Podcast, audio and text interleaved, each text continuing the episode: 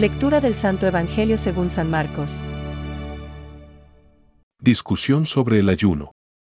Un día en que los discípulos de Juan y los fariseos ayunaban, fueron a decirle a Jesús, ¿Por qué tus discípulos no ayunan, como lo hacen los discípulos de Juan y los discípulos de los fariseos? Jesús les respondió, ¿acaso los amigos del esposo pueden ayunar cuando el esposo está con ellos? Es natural que no ayunen mientras tienen consigo al esposo. Llegará el momento en que el esposo les será quitado, y entonces ayunarán. Nadie usa un pedazo de género nuevo para remendar un vestido viejo, porque el pedazo añadido tira del vestido viejo y la rotura se hace más grande. Tampoco se pone vino nuevo en odres viejos, porque hará reventar los odres, y ya no servirán más ni el vino ni los odres. A vino nuevo, odres nuevos. Es palabra de Dios. Te alabamos, Señor. Reflexión. ¿Pueden acaso ayunar los invitados a la boda mientras el novio está con ellos?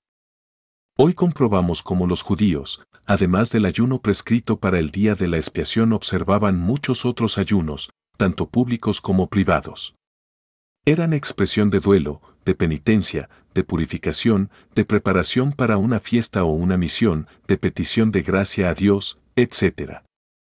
Los judíos piadosos apreciaban el ayuno como un acto propio de la virtud de la religión y muy grato a Dios.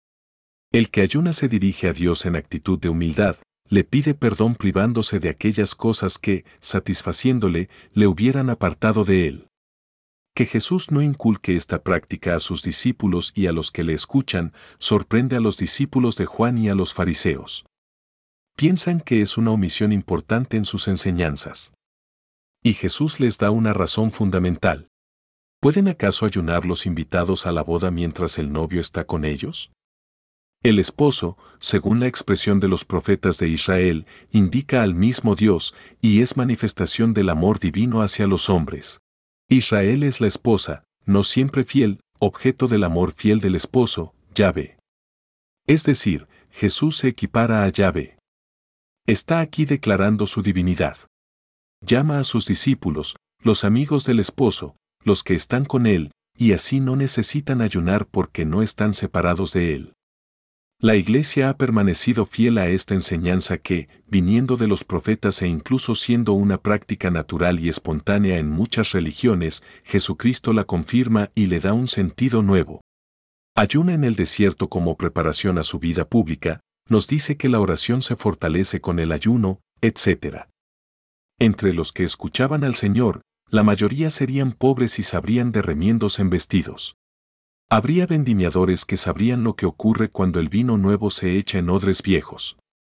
Les recuerda Jesús que han de recibir su mensaje con espíritu nuevo, que rompa el conformismo y la rutina de las almas avejentadas, que lo que él propone no es una interpretación más de la ley, sino una vida nueva.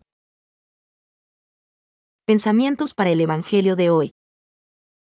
La devoción se ha de ejercitar de diversas maneras. Más aún, la devoción se ha de practicar de un modo acomodado a las fuerzas, negocios y ocupaciones particulares de cada uno. San Francisco de Sales. La palabra de Dios es viva, es libre. El Evangelio es novedad. La revelación es novedad. Jesús es muy claro. Vino nuevo en odres nuevos.